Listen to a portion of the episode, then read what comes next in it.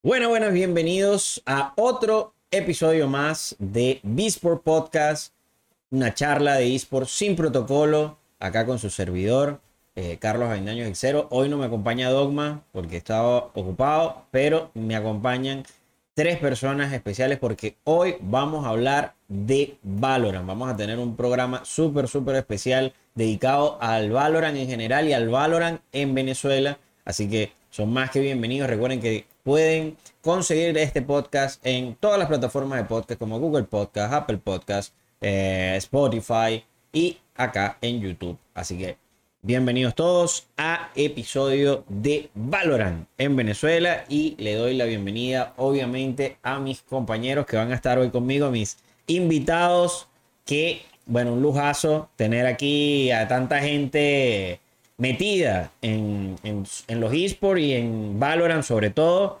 como son obviamente el señor que tengo acá justamente arriba mío, el señor Samuel del Gallo, popularmente conocido como Gallo. Eh, bienvenido Gallo. Eh, ¿Qué te sientes volver a Visport Podcast?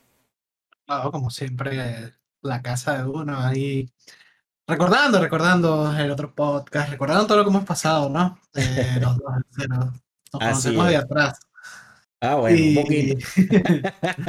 y bueno, nada, pues, agradecido con la invitación. Gracias. No, no, siempre tu casa, tu casa.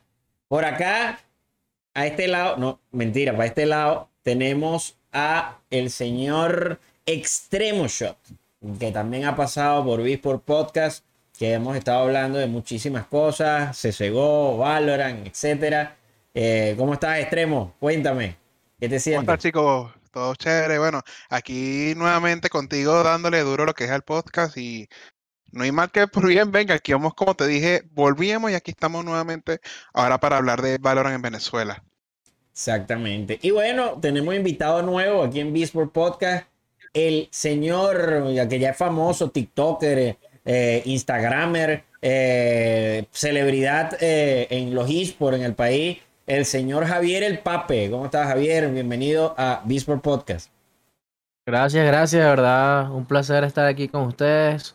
Y bueno, nada, hablar de esports y de Valorant, súper genial. O sea, eso es lo mejor que hay para uno desestresarse un poco. Exactamente. Lo bueno de Bisport para todo es que es una charla sin protocolo. No hay una preparación así muy extensa. La idea es hablarlo y que, bueno, que la gente que tanto nos escucha como los que nos ven, eh, bueno, se transmita el mensaje de lo que queremos eh, hacerles conocer, sobre todo en este mundo de los deportes electrónicos y los esports.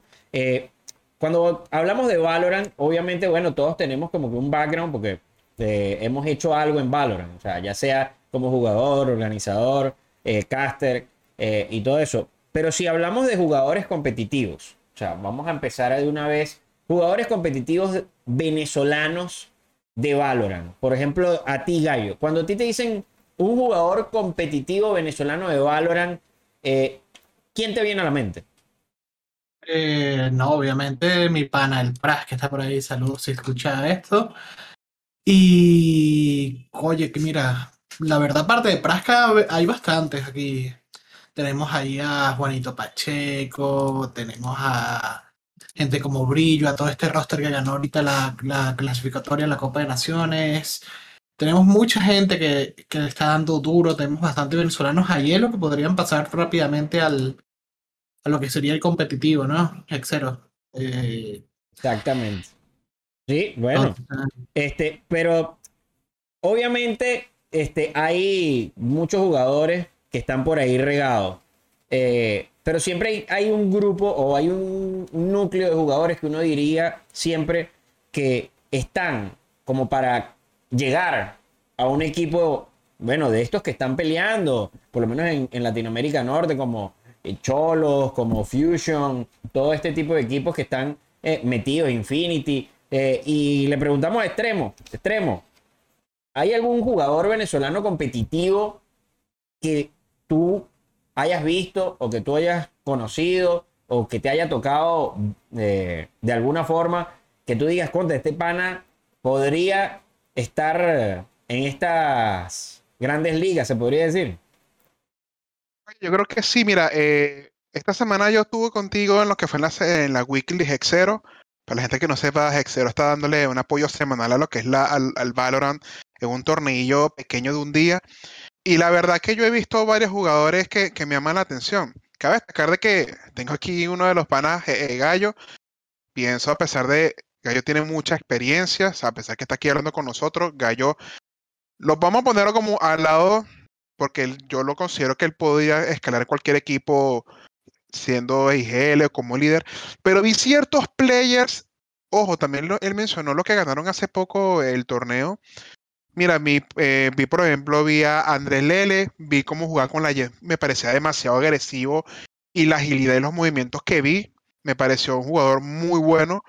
Este, oye, también vi por ahí a Baby Race, he visto a Cosar, a lo mejor es mi opinión, no sé si estoy errado o no, pero pienso que hay material de sobra para que pueda existir un player que pueda llegar a lo más alto, Xero. No sé qué dices tú, Javier. Bueno, Javier, y rapidito, eh, Bueno. te pasaron la pelota. Yo pienso que, bueno, según lo que he visto en los torneos y todo eso, Pras es uno que siempre va a estar ahí en el top junto Claro, con Silo. claro. Sí, sí, ellos Junto con Silo, que también es un grande que ha llegado a top 100 de NA. Y pienso que si se mete al competitivo duro va a estar en cualquier equipo de esos profesionales. claro. Eh, también Juanito Pacheco, Brillo, eh, Cosart, em, este Top G, bueno, Top G que se Oh, llama Top G sí, Land, pero en me- realidad, en realidad se llama Orly, Orly FPS, que él jugaba Fortnite. Actualmente él Ujú, está jugando un equipo presencial allá en Norteamérica. eh, y siento que es tremendo IGL. Él nos decía qué hacer en todo, en todo el torneo y brutal, brutal, sabe muchísimo. Ahora, varios mencionaron, por ejemplo, a Pras, a Silo y, y Juanito Pacheco, que ya tiene rato rodando también. Este, ahora me pregunto yo, o sea, si hablamos de estos jugadores, ¿qué le falta? ¿Qué falta para en realidad verlos? O sea, ¿qué, qué no está pasando en, en- la situación de los jugadores eh, venezolanos de, de Valorant que no está dando ese paso hacia allá? Porque, por ejemplo, yo he visto muchos jugadores que sorprenden. Y ya varios los han mencionado ustedes. Pero, ¿por qué estos jugadores no terminan de llegar al competitivo real? O sea, al, al de alto nivel. ¿Será un tema de oportunidades que no se dan? Mm, ¿Será un tema de mentalidad? ¿Será un tema también de que esos jugadores en específico no tienen interés en, en en- en- en entrar en, ese ambiente 100% competitivo? Eh, ¿Cómo lo ves tú, Gallo? Eh, yo particularmente, tú sabes que a mí me gusta competir y es una mezcla entre dos cosas. Eh, es tanto la cuestión de que yo llegué tarde aquí a la escena competitiva, entonces ya todo el mundo se conocía, ya todo el mundo tenía sus cosas armadas y entonces hacerse un nombre, a pesar de que me lo he hecho, no es tan fácil. Más está la situación de que Valorant está siendo tomado en un ámbito muy profesional, por lo cual para poder tú ser el mejor, tienes que practicar. Para que un equipo llegue a tener una sinergia para poder competir con los mejores de la región, por ejemplo, hay que practicar. Y no te estoy hablando de practicar dos scrim diarios como lo hacían uno en Counter o dos scrim cada dos días, así, no. Son prácticas de 7, 8 horas diarias más tu, rutina de aim, más lo que tú quieras jugar por fuera. Todo esto lo van tomando, entonces es un día, dos días libres, es totalmente un trabajo. ¿Y qué pasa? Es la situación que pasa con muchas cosas, que si tú estás empezando, no vas a tener obviamente ninguna oferta fuerte, no vas a tener ninguna oferta bien remunerada, por lo cual dividir estas ocho horas que te exiges para poder llegar al top, junto con las ocho horas que necesites tú para un trabajo normal, por ejemplo, en mi caso, que ya soy un adulto, tengo mis responsabilidades, eh, está difícil, está difícil, la verdad, de darle siete, ocho horas a un juego por un equipo con el que obviamente uno tiene ganas, pero que no vas a tener una remuneración que te permita llevar una vida normal. Entonces, porque, por eso es que tú ves en la mayoría de estos equipos, o son jugadores que ya están eh, bien sentados en su equipo, por lo que mismo que te comenté, de que empezaron desde el comienzo del juego, junto con jugadores que son chamitos, que todavía están en la Eso, escuela. eso, disculpa que te interrumpa rapidito, pero eso me vino a la mente, algo que, que está muy presente, sobre todo en todos los esports de Venezuela, es que hay un, hay un, hay un bloque generacional de, de jugadores que se perdieron. O sea, que no, que no pudieron en ningún momento competir, ya sea en Valorant o en, o en cualquier otro juego. Y, y- y eso lo, lo noto con el tema de que, por ejemplo, muchos de los jugadores eh, que están en Valorant o vinieron de otros juegos o iba. son chamos que apenas están iniciándose. Y los que vinieron de otros juegos ya son muchos jugadores eh, que tienen, como tú dices, mayores, o sea, tienen responsabilidad, ya son más adultos, etcétera, etcétera. No es un jugador de capaz 20, 23 años que, o sea, capaz está estudiando, lo que sea, y tiene tiempo que le da sobra. Y no tiene responsabilidad ni siquiera de mantenerse el mismo. Entonces, eh, es algo que, por ejemplo, aquí en Venezuela se ha visto afectado. Eh, hablando de eso y de cómo estos jugadores no terminan de llegar al competitivo, ¿cómo lo ves tú, Extremo? Bueno, mira, yo pienso que eh, la- como cosa rara un poco el tema de nosotros los venezolanos siempre la tenemos un poco más difícil y como dijiste es una palabra clave. Gente que vino de otros juegos. Si, te pones, a- si tú te pones a ver eh, la gran mayoría de los jugadores profesionales de Valorant, yo diría que un 60, un 40, el 60% son personas que emigraron que ya tienen un nombre. Sin irnos muy lejos, sin irnos muy lejos. Este, estamos viendo a un jugador de los Cholos, eh, no me acuerdo el nombre, déjame que me llegue a la memoria. eh, venía de Infinity. Davis. Davis, exacto. Davis, Davis venía de, de, si no me equivoco, de Infinity. E incluso hay varios jugadores que venían jugando de Counter durísimo y ya tienen un nombre, simplemente a lo mejor no les estaba dando bien remuneración en CSGO y saltaron de una vez a Valorant. Pero ese es un punto de vista. También tenemos el otro lado. Estoy totalmente de acuerdo con dice Gallo, que hay que tener muchas horas para poder llegar a tener un alto nivel. Pero pienso que uno de los principios para poder llegar a ser visto, primero es creación de unos equipos. Una creación de unos equipos, no sé, eh, también está el tema de, que si o trabajas o juegas, tienes que invertir tiempo, las ocho horas, pero con qué puedes vivir de eso. Entonces, como que siempre la tenemos un poco más difícil para poder llegar. Pero de que, de que va a llegar, va a llegar, es. Siempre tiene que dar la oportunidad a que llegue un venezolano a lo más alto. Pero en realidad yo pienso que es eso, que la tenemos más difícil, tanto por ser venezolano, porque lastimosamente la nacionalidad pega. Aunque la gente diga que no, eso es un cartel. La nacionalidad pega. No es lo que tú tengas a un colombiano que están dando durísimo hoy día en boca en boca en el, en el a nivel latinoamericano o los chilenos, que nosotros mismos los venezolanos, que nos cuesta muchísimo más el doble, diría yo, para poder llegar a, a lo más alto. ¿Cómo lo ves tú, Javier? ¿Estás a- Mira, ¿Te parece pa- yo- algo así o cómo lo ves? Sí, algo así como ellos dos dicen, y también añadiendo, para no repetir lo mismo, yo diría que también hace falta un poco más de madurez, disciplina y responsabilidad. Porque siento que la mayoría de las cosas que suceden en los equipos es que no, no, no tienen eso. Entonces, cuando hay falta de esta disciplina, esta madurez, eh, oye, mira, tengo entrenamiento a esta hora, vamos a llegar temprano, o mira, este, vamos a, tenemos torneos, entonces no, no llegan a tiempo. Entonces hay esos problemas de disciplina y de, falta de profesionalismo que hace que de repente no los tomen en cuenta para organizaciones de esports importantes o en el competitivo eh, real, pues el del BCT que, que es el que necesita Valorant para darte a conocer realmente en el juego como tal. Entonces también siento que Valorant eh, con este cambio que hizo en competitivo ha, ha logrado como que dar ese paso que, que faltaba, porque nada más con puros BCT era muy difícil que una... un Ahorita vamos a hablar del formato. No te me vayas tan galán. un chamo, un chamo que no tenía esas oportunidades de entrar a una organización de esports, entrara y de- directo al competitivo como tal. Entonces, es cuestión también de, de falta de oportunidades, responsabilidad del jugador, tiempo entre trabajo y, y- y los esports, y también este, lo que estaba comentando Extreme Shot. Claro. Hablando de equipos, vemos que hay equipos en todos lados. Hay organizaciones que obviamente ya tienen mucho tiempo en el tema de los deportes electrónicos. Aquí en Venezuela más bien ahora es que se están viendo algunos equipos que se están estableciendo como, como multidisciplinas y esto y lo otro, pero obviamente es un trabajo todavía que está muy naciente.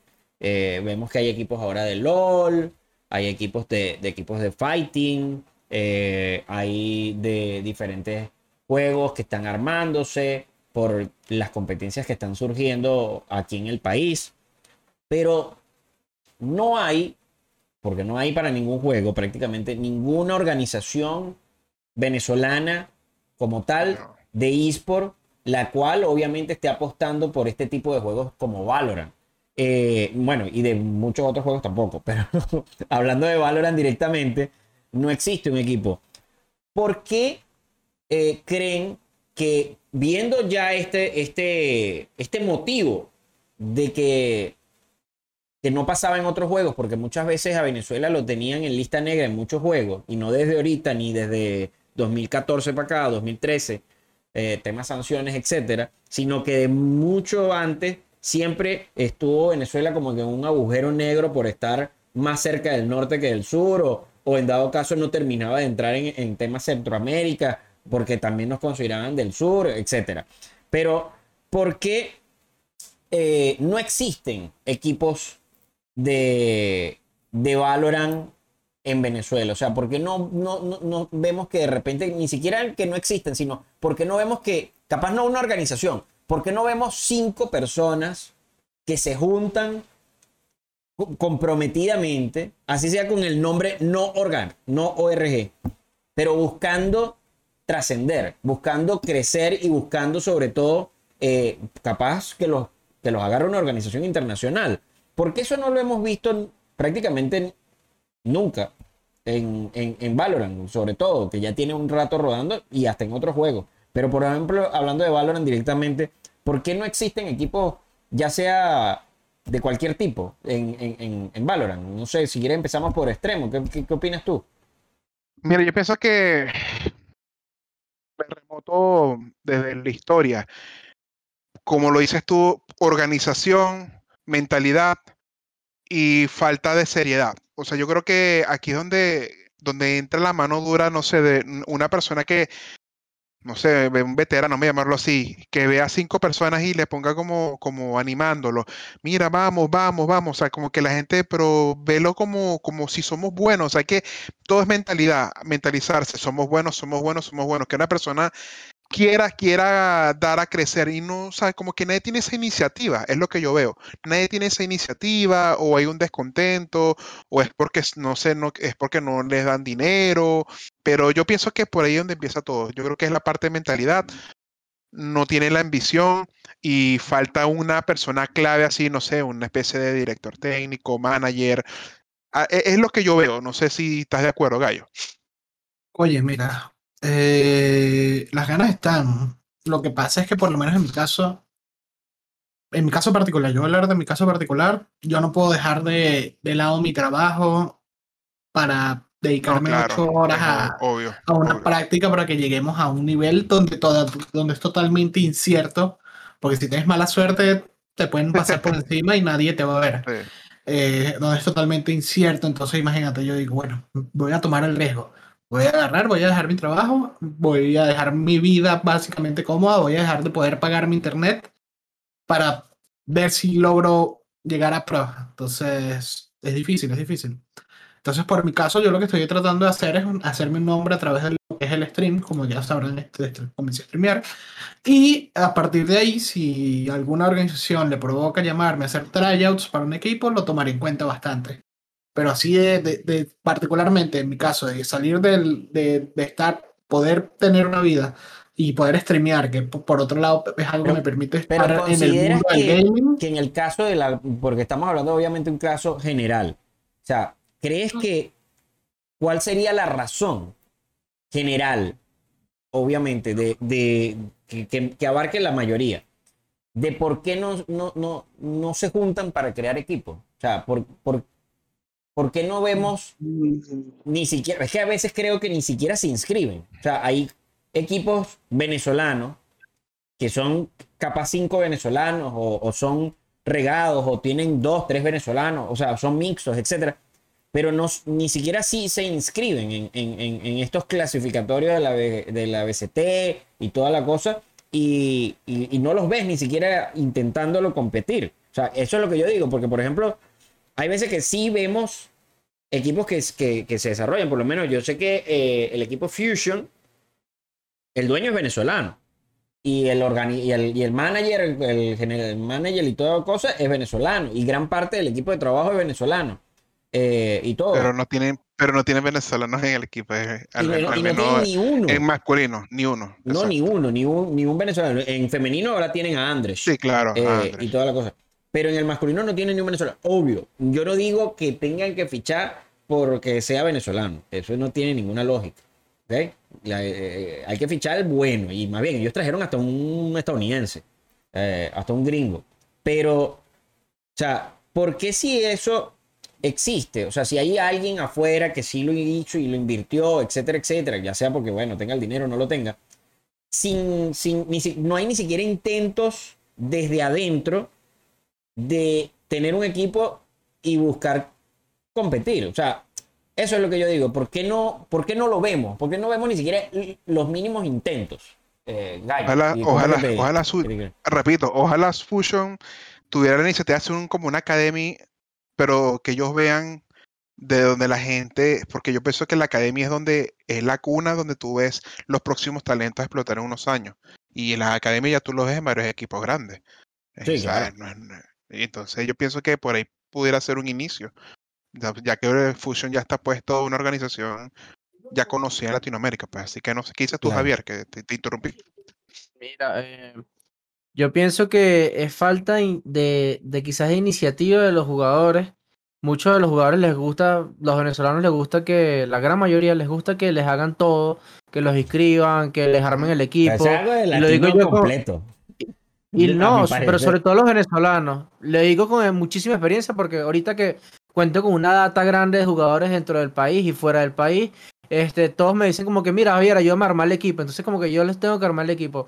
En el torneo de naciones armé más de ocho equipos para que esa vaina se llenara de venezolanos y compitieran. Pues entonces tipo, le- les armaba los equipos y casi que hacía todo yo prácticamente. Y entonces eh, hace falta como que esas ganas de, oye, yo quiero inscribirme, yo quiero buscar de donde, de no hayan jugadores, los encuentro. Mira, aquí, pam, pim, pum. Hace falta que sean más operativos. Y no solo eso, sino que también este, muchos de los jugadores que, que hay en Valorant, en Counter, en, en todos estos shooters, no, no suelen ser activos en redes sociales o como que no les interesa. Entonces, eso es súper importante, que, que sean activos en redes sociales, que muestren lo que hacen como jugadores, porque tú, Es que tú puedes ser muy bueno, pero si no te muestras... al jugador. O sea, lo, lo Claro. valorizan más. O sea, por, por más que sea, de que obviamente que por la cantidad de seguidores no es que va a pegar más, chu- más, más headshot, No vale para nada. pero una, una organización te va a ver con mejores ojos si tus números en redes sociales son algo. O por lo menos si tienes actividad y, y- y que obviamente tus redes sociales son limpias. Pues. Bueno, Y no solo así. eso, sino que, dale, que dale. también en el, en el Twitter, por ejemplo, que es donde más está la comunidad de Valorant, tú puedes poner un FA y un, una, un o sea, unos cuantos clips, un video de cuatro minutos con unos cuantos clips tuyos. Es- eso es como tu currículum, o sea, eso es como la manera de mostrarle a los coaches, a los que buscan los talentos, es, mira lo que yo sé jugar, mira lo que yo hago. Entonces, si, si tú no usas redes sociales, ni montas clips, ni haces nada de eso, ¿cómo esperas que te vean? ¿Cómo esperas que te metan en un fusion? Entonces tienes que, aparte de darte a conocer en los servidores jugando Rankeds, tienes que darte a conocer en las redes sociales también. Bueno, fíjate que en la weekly de Hexero, eh, Gallo hizo un, un, ace increíble y dos más. Yo los compartí por Twitter y ni se imagina, mira, yo que simplemente soy un analista caster que estoy por detrás de, de- porque, o sea, yo lo juego, pero no estoy al punto de llegarlo a nivel profesional. No se imagina la cantidad de likes y, y retweets que la gente le hizo a esos clips que yo hice. Yo lo hice porque los quise montar y porque lo estaba casteando. O sea, si yo que estoy del lado de caster, estoy compartiendo Ace, unos clips de Gallo, de otros dos players, imag- imagínense la publicidad que se puede hacer un mismo player para poder crecer haciéndose sus videos, como dice Javier el Pape. Así que es una bu- muy buena razón para darse a conocer y crecer con alguna organización, los pueda ver.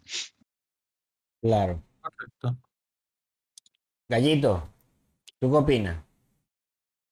Eh, pues eso mismo que dice Javier, al venezolano le gusta sencillamente poner estoy free, free agent, llámenme. Pero ellos ponerse a armar un equipo y plantarse unas prácticas es muy difícil de ver. Tanto por esto también ahí te entro en- en- otra vez en factibilidad lo que le estoy diciendo de la inseguridad y la marguera, pero es difícil, es difícil ver cinco venezolanos que se digan, bueno, vamos a juntarnos y vamos a practicar. Obviamente Pixel, hay que decir que el Valorant es un juego donde así tú lo hagas 8 horas diarias, en, que en un mes vas a estar listo y vas a tener el nivel de los equipos top de la TAM. No, Valorant es, eso, los equipos son proyectos a largo plazo para que puedan funcionar. Es algo que tienes que, que Sí, obvio, estar porque, claro. porque el, el Valorant, por más de que un shooter capaz al estilo CSGO, ay, juega mucho al estilo MOBA, por el tema de, los, los- De de las, de de las las micro. habilidades. Entonces, las es- micro es es- un- eh, se podría decir que es hasta un MOBA shooter de, de cierta manera. Hay cambios de meta. Hay, hay, hay es demasiados otra. cambios, o sea, hay- es muy variable, o sea, tienes que tener un rango de actividad muy grande en el juego para poder ni siquiera dominarlo, sino saber adaptarte a, a- a las diferentes situaciones. Eh, to- to- totalmente de acuerdo. Hablando de equipo, hablando de jugadores, aquí hay una movida muy grande porque adicionalmente hay muchísimas, muchísimas arenas que están surgiendo en el país. Y, y bueno, ya, ya yo hasta paré de contarlas, pues, pero son, ya creo que ya pasaron las 20. Hay muchísimas, hay muchísimas. Y Sí. cada, cada vez me voy enterando de que van a abrir una nueva. Eh, bueno, creo que Javier tiene ahí un conteo. Y, y- y ya dentro de poco vamos a ver el Javier Tour. Javier Arena Tour por toda Venezuela, haciendo así como, como Valentina Quintero. Y ahí, eh, este, este tiene la venta de empanadas al lado, y broma, este es buena arena, este, este tiene menos puntos y cosas así. Pero hablando de que hay una gran movida, de- sobre todo de, de este tipo de arenas, que adicionalmente lo que me gusta es que muchas de estas arenas tienen en mente eh, formar jugadores y eh, formar equipos, cosa que es algo nuevo para Venezuela y que posiblemente capaz no lo veamos ahorita en este año, pero capaz el año que viene veamos eh, un movimiento mucho más grande, eh, sobre todo de formación de equipos a través de estas infraestructuras que se están armando en todo el país. Hablando de eso y sobre todo pensando a futuro, ¿ustedes ven viable que o ven con posibilidades que exista una Liga Nacional de Valor? Vamos a empezar por. Javier, que no hemos, que no hemos empezado por él en ninguno. Mira, sí, totalmente sí. Lo digo porque, bueno, eh, poco a poco he ido armando una base de datos de jugadores que hay presenciales en el país.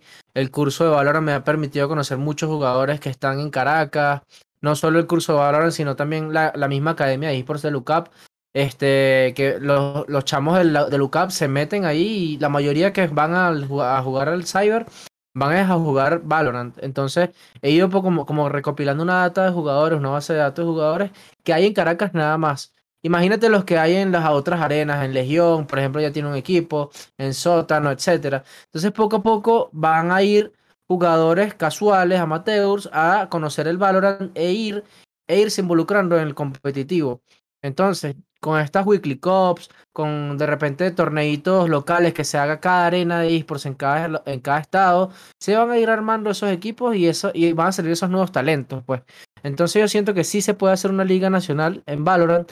Quizás para el año que viene ya puede haber una, un equipo para cada, para cada arena.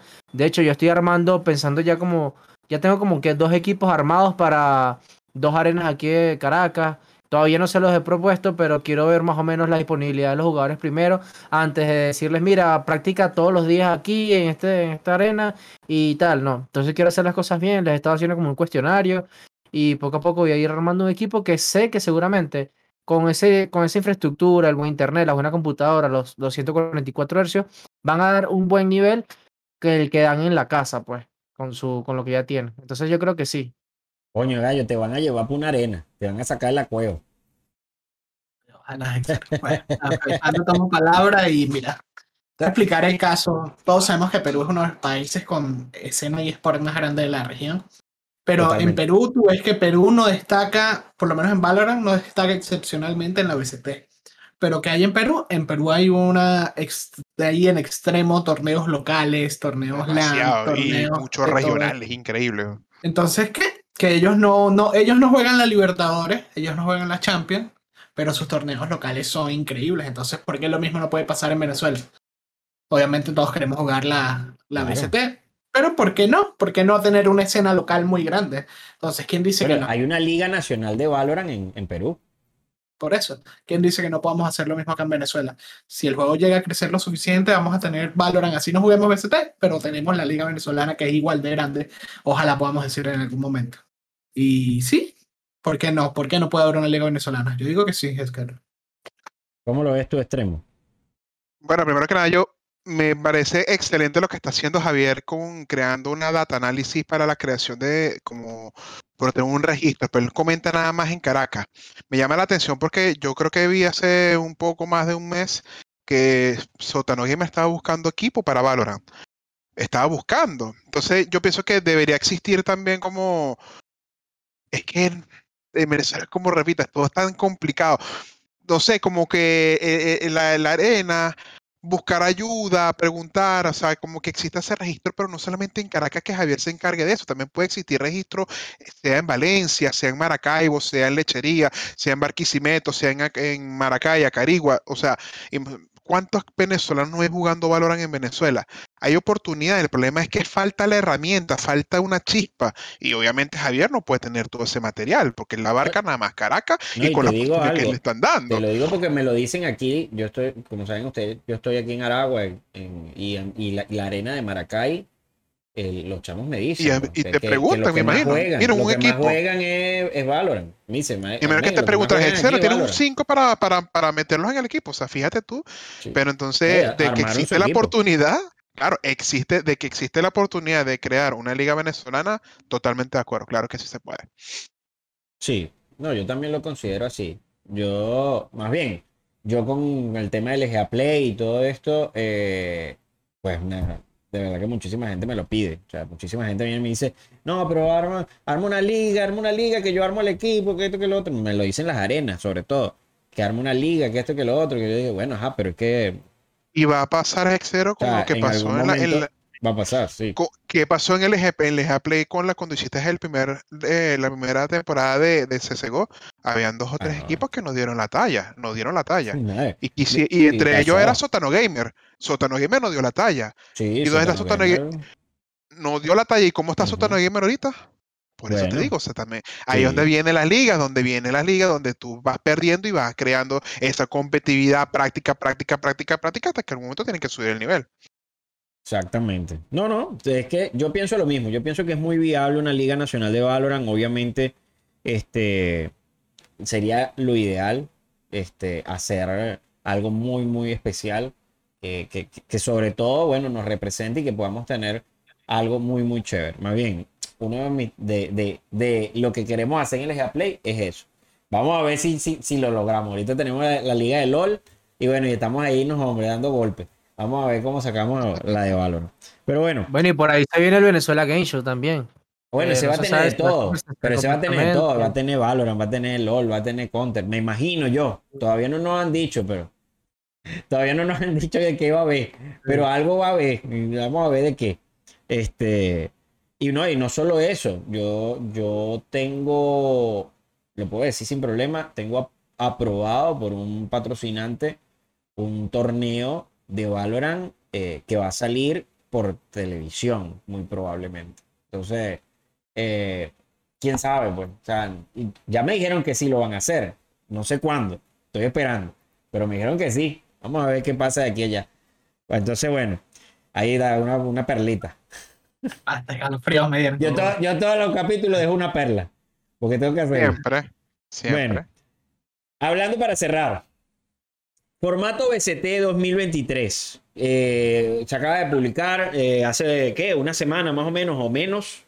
Eh, salió un, un, formato que a mí me pareció sobre todo muy llamativo, sobre todo para gente o para estructuras como la venezolana. O sea, que son, que está naciente, que está, que está buscando esa internacionalidad oficial se podría decir, porque obviamente al armar un equipo aquí que sea de muy buen nivel, que, se puede armar un buen equipo de muy buen nivel aquí en Venezuela con un poquito de inversión, eh, podrías optar a meterte en una BCT y más adelante meterte en una, en una liga de franquicia, que es algo que me pareció estupendo, cosa que no tiene ninguna otra liga de franquicias que yo haya conocido. Las ligas de franquicias son ligas de franquicia. no, no, no tienen slots apartes para, para que lleguen otros equipos a tener los beneficios que tienen, los mismos beneficios que tienen las los equipos de la franquicia. Algo que yo creo que eso es algo completamente nuevo. Eh, viéndolo desde el punto de vista, obviamente, desde aquí, desde nosotros. ¿Cómo ven este formato BCT 2023 eh, de cara, o sea, de cara de, a, lo que, a lo que se viene? O sea, ¿Cómo lo ven? Tú, Gallo. Eh, yo pensé que Riot iba, iba a matar toda la, toda la escena tier 2, tier 3 con las franquicias, etc. Pero no, pues sacaron este nuevo método que básicamente es seguir teniendo una VCT, además de tener las franquicias. Y pues estaba que saltar una pata cuando leí, cuando me puse a leer el artículo, porque esto da mucho chance, además de que leí que van a implementar sistemas relacionados con la VCT adentro del mismo juego para uno poder hacer su vaina por dentro, lo cual también va a estar increíble. Entonces, en resumen, yo creí que iban a matar el, tier 2 y no fue así. Y más bien creo que está dando chance a que vaya crec- y sí, va dando chance a que crezca más aún este sistema, además de que va a ir incrementando los puestos en la en las challengers. Cada Sí, vez la- que vaya no, la un liga, equipo, la, va- la liga va La liga. a ir creciendo Claro, hasta un a través máximo de ti- 14. O sea, Creo que hasta el haber 2025, ¿no? el 2027, ¿no era? Bueno, no sé. Por ahí eran, sí. eran lo cuatro largo años. está- No, son Lo bueno es años. que eso es que nos 2027. queda Valorant para nos queda Valorant para rato todavía, es lo bueno. Sí. Sí, Este- sí, yo lo que veía era que lo estaba pidiendo a gritos, el Hexero también, porque. O sea, siempre estamos viendo eran los, los mismos equipos que se peleaban los tier 1, pero estaban olvidados los tier 2 y los tier 3. O sea, estaban olvidados y efectivamente, como dice Gallo, o sea, estaban a punto de eliminarse y lo que hicieron fue revivirlos para que creciera más y, y aún así multiplicar más lo que es la escena del valor, es lo que yo estoy viendo. O sea, si tú te Por- fijabas, había muchos pros que terminando sus qualis o su la chance qualifier lloraban, lloraban porque ya no sabían qué iba a pasar, porque Sí, nada más sí. iban a quedar las organizaciones grandes que iban a hacer llamadas a la franquicia, pero después de esa notición, qué felicidad para todos, la verdad. Ujú. Yo, Sí, yo- yo y- lo, Cuéntanos, cuéntanos, Javier. Yo- bueno, yo lo veo como, o sea, en resumen, yo veo esa actualización como oportunidades, oportunidades para todos los equipos Tier 2, Tier 3. Este, por ejemplo, 9Z en las, ya es un equipo que nunca vimos en, o sea, después de las qualis y todo eso, nu- nunca más, nunca lo veíamos hablar de ellos. Entonces, por ejemplo, 9Z yo creo que es un equipo Tier 2 que, que se, se tendría que mostrar más en competencias oficiales. Por ejemplo, en las, eh, con respecto a los demás equipos, en LAN también eh, para que surja más competitividad, haya más traspaso Pero de en el último, la jugadores. Chan Qualifier, eh, 9Z fue el único que ganó un, juego. Claro, De que la- Claro, se, pero- se re- se sacando a Cruz. reforzaron, Sacando a se Cruz. reforzaron. Claro, pero sacando a Cruz, el único que ganó un match fue 9Z. Los demás llevaron, pero bueno, el que estuvo más cerca fue Icholo. Y Cholo estuvo así Sí. de ganar un match, pero contra los, contra los de Brasil. Eh, El pero hecho, sí, es que, el hecho que la Chance Qualifier, eh, qualifier es algo que se hace como que poco, puntual. En cambio, esto permitiría que la- los equipos Tier 2 como, como Z y todos esos equipos que también se pelean en en LAN este, se den más a mostrar. Ahora, eh, lo que yo estaba pensando era como que, verga, sacan esta actualización y, y todavía no hay un sistema en Valorant que te permita ver las demos, que me parece súper importante para la competitividad dentro del, dentro del juego, dentro del Valorant. O sea, Bueno, Está llegando a un punto en que- hubo un tema que yo vi justamente hace no, como un par de meses, más o menos, que sacaron una noticia de que todavía no estaban pensando meter las demos. O sea, que no había, eh, o sea, no estaba pronto a venir, que sabían que lo estaban pidiendo, que lo que sabían que estaba la gente, la parte competitiva pidiendo y ese, ese, ese, ese sistema, pero ellos Increíble que mismos no haya demo. dijeron, pero ellos mismos dijeron que, que, que ese sistema no estaba en la prioridad, porque la prioridad ahorita está de ellos es en los jugadores, eh, en, en mantener el, el, ¿cómo se dice? El base de, los, de la cantidad de jugadores, o sea, que mantener el jugador casual activo y compitiendo o jugando o lo que sea, o sea, todo está ahorita enfocado en creación de contenido, creación de, de, de nuevas eh, eh, eventos dentro del juego, todo ese tipo de cosas, creación de nuevos personajes y todo eso. es que Y- y- y- precisamente y me el acuerdo que- eso fue algo que decepcionó mucho la- a la escena competitiva. O sea que eso creo Es que que viene para precisamente el, largo. te- el tema de las demos ayuda más bien a la creación de contenido. Muchísima gente, muchísimos coaches, analistas, estarían ahí analizando los demos y todo eso. O sea, también darían más eh, creación de contenido a- al tema de competitivo, pues al tema de, mira, vamos a analizar qué pasó aquí. Por ejemplo, de repente veríamos un hitbox, un hitbox king, este, hablando sobre qué sucedió en cada mapa, por gracias a las demos, pues entonces también hubo un tema de que mm, los equipos competitivos Tier 2 de NA estaban vendiendo las demos, algo así, para ver las micros de los demás equipos. Entonces, suceden cosas así que no, no cuadran en la escena. Y yo siento que las demos podrían ayudar muchísimo de todas las formas, pues. Eso es increíble que no exista ese sistema de demos y, y- y de, y de GoTV como lo tiene Counter. Porque simplemente acuérdate que tú un servidor tú te metes tres o cuatro y yo no- ya estoy experto con mis cuatro dedos así para cambiar cámara. O sea, tú estás con los cuatro dedos y visualizando en el mapa. Mira, aquí, aquí pelea, marcas uno. Eh, ojo, en el 3. Pero, Ojo, mano, mira yo la tuve micro. tremenda escuela para eso, ¿viste? Yo vine de Overwatch. En Overwatch tampoco había nada de eso. Y no era solo que, no, que aquí viene. No, tenías que saber a qué personaje te ibas a poner. ¿Dónde te ibas Hay, a per- poner? hay ¿Cómo lo ibas a personas que entrenan para eso, Hexer, entrenan. O sea, Claro. es Sí, difícil. sí, sí. Es que, igual- es que, Yo es me, que tú no creas, un buen en- observer. Cuando quiera me contratan. en si alguien está viendo en esto y necesita un observer, por favor, contráteme a mí. que en Counter es igual. ¿Tú crees que lo en Counter eso es el, el autodirector? No, Rey. Eso está una Claro. persona igualito. Sí, con sí, el sí. 1, Pero en- el en- 4, pero en el los 9, torneos el 6. oficiales grandes, o sea, en En los torneo duros, grande en tú puedes tener un observer si sabes que trabaja bien.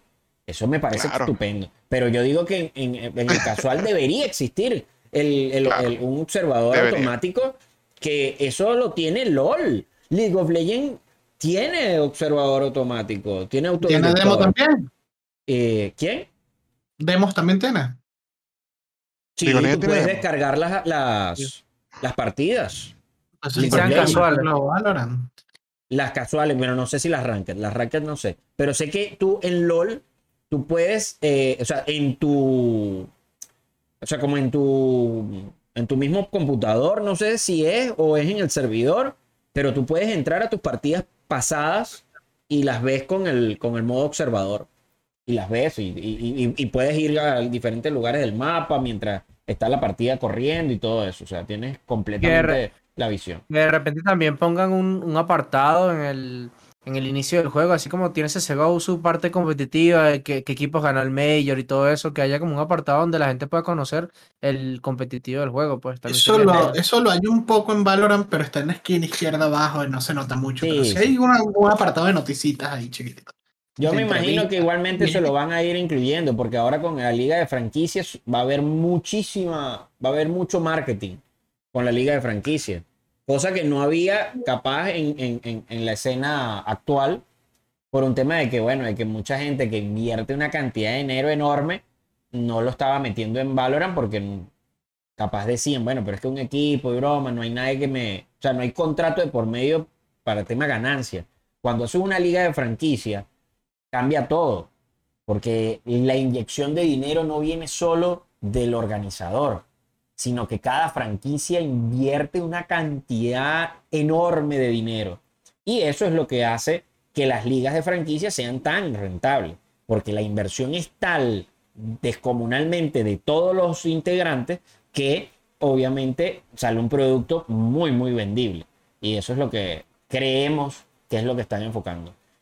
Bueno, muchachos, eh, bueno, Gallo mm, está peleando ahí con la cámara. con la cámara. No, no se preocupe, no se ha ido. Él sigue ahí. Lo que pasa es que está entre las sombras. Se puso un- el manto de Harry Potter. No, no se me. Eh. Entonces, muchachos, ya estamos cerrando eh, para que demos un, no sé, pues unas, unas pequeñas palabras de qué es lo que consideran de Valorant aquí en el país o de lo que ustedes quieran, totalmente libre. Eh, vamos a arrancar con el señor Extremo para que también te despidas. Claro que sí, bueno, le hago la invitación a aquellas personas que, que están jugando full Valorant, como hemos hablado durante todo el programa, sé que hay talento de lo grande, le- me entretuve mucho lo que fue este fin de semana con Hexero en, en su, en su Weekly Cada Cup. jueves. Y bueno, cada jueves, perdón. Y la verdad que hay talento, hermano, hay talento, póngale corazón. Yo sé que en- todos trabajamos, pero nada cuesta organizarse y, y buscar, no sé, algún amigo que, que sea manco, pero que sea inteligente, que los organice. O sea, la idea es que, que, que creen equipo, porque si no creen equipo, no, no, no, no van a ver en- en afuera. Entonces, al crear equipos, eh, la seriedad, la- así alguien nos va a ver, muchachos. Así que la verdad que felicito a mucha gente que está jugando y sé que hay talento para rato. Así que espero que se cumpla un sueño así como lo logró Reis, lo logró Andrés, que ya está en equipos top ahí dándole en la parte femenina. Quiero ver a un chico masculino representando a Venezuela en un equipo top. Cuéntame, Javier. Bueno, mira, mi invitación es también que todos los que están jugando Valorant casual, este, así estén en platino, oro, eh, se, se involucren en la escena competitiva de Venezuela y la internacional, que participen en torneos, que sientan, la- el, que sientan el primer nerviosismo de, de jugar un torneo, que se le tiemble la mano en el mouse. Eso es Claro. los, los, los primerizos siempre les sucede eso. No, me están viendo en Twitch 60 personas y se cagan y, el mouse le tiembla y vaina. Entonces es como que este, eso tienen que sentir porque eso se siente brutal. Después te van a dar ganas de coño, de seguir mejorando, de querer armar otro equipo. Entonces no tengan miedo porque, ay, no conozco a nadie. Crea tu equipo con cualquier random, no importa. Poco a poco se van a ir conociendo. Entonces, mi idea es que, que se metan en los torneos que puedan. Si necesitan armar un equipo, me digan a mí, no importa. Yo les hago el aguante ahí con. con les, les meto otro jugador que no conozcan y así poco a poco van conociendo la escena. Y nada, la idea es esa, que vayamos construyendo comunidad y, y que Valorant crezca en Venezuela, pues. Exactamente. Gallito. Eh, respecto a lo que dijo Javier, imagínense nada más cuando uno les pegue cuatro gritos en LAN. No, mentira. Eh, nada, muchachos, que esto es una escena creciente y hay que tratar de volverla una bola de nieve. Llegar a meter a tanta gente. Tiene un primo que le gustan los juegos, mira, prueba este juego. Tiene un familiar que le gustan los juegos, un amigo, mira, prueba este juego. Ir jalando gente y así es como, como se va creciendo una escena. Llega un newcomer de repente, le gustó el juego, comenzó a jugarlo, era malo al principio, era un plata. A los dos meses lo ves, el tipo está tapeando ahí a, a los chicos, por ejemplo. Eh, es cuestión de ir llamando gente y de tratar de integrar a la comunidad, que la comunidad no se comience a romper, como ha pasado varias veces en juegos, que hay Sí. odios, polémica, todas estas cosas. Tratar de mantener una comunidad unida y que sepan que todos son bienvenidos a, a la comunidad. Nadie aquí odia Claro. a nadie porque sea plata ni nada por el estilo y que para acá estamos los que somos, entre comillas, buenos para ayudarlos a, a crecer a ustedes. Así que Exactamente. los que les gusta el Valorant, jueguenlo sin peo y métanse en la weekly, que ahí nos vamos a ver las caras y nos las vamos a partir también.